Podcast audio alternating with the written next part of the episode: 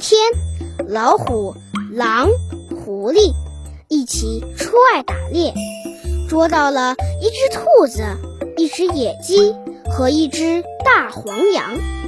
该怎么分配这些东西呢？老虎对狼说：“你把这些东西分配一下。”是，狼想了想，兔子是小动物，让狐狸吃好了。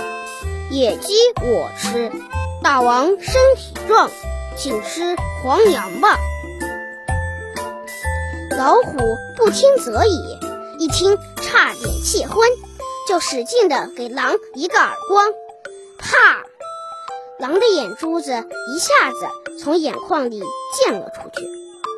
老虎又对狐狸说：“请你把这些东西分配一下吧。”是，狐狸说：“兔子，请大王做早点；野鸡，大王当午饭；黄羊，大王当晚餐。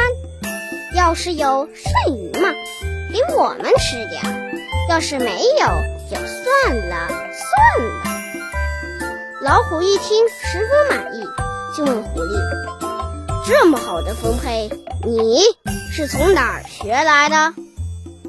狐狸马上回答：“大王，我是从狼眼珠子教训里学来的。”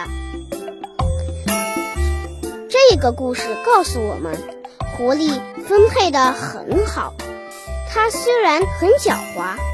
但是它也很聪明。当我们遇到危险的时候，也要像狐狸一样，赶快想办法脱离危险。